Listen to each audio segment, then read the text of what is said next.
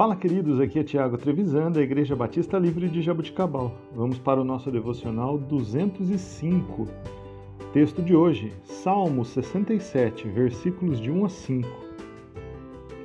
Que Deus tenha misericórdia de nós e nos abençoe e faça resplandecer o seu rosto sobre nós, para que sejam conhecidos na terra os teus caminhos, a tua salvação entre todas as nações.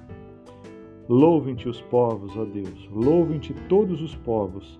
Exultem e cantem de alegria as nações, pois governas os povos com justiça e guia as nações na terra. Louvem-te os povos, ó Deus, louvem-te todos os povos.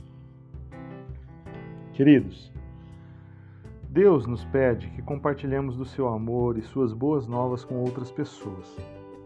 Essa não deve ser uma tarefa a ser evitada, mas sim uma expressão natural de alegria diante do fato de termos sido libertos de forças poderosas demais para atacarmos sozinhos.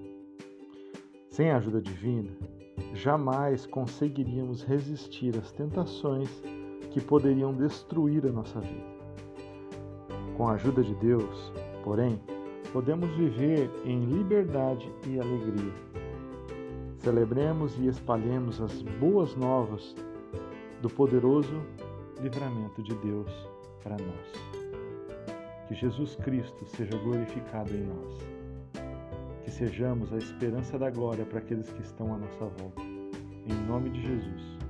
Deus abençoe o seu dia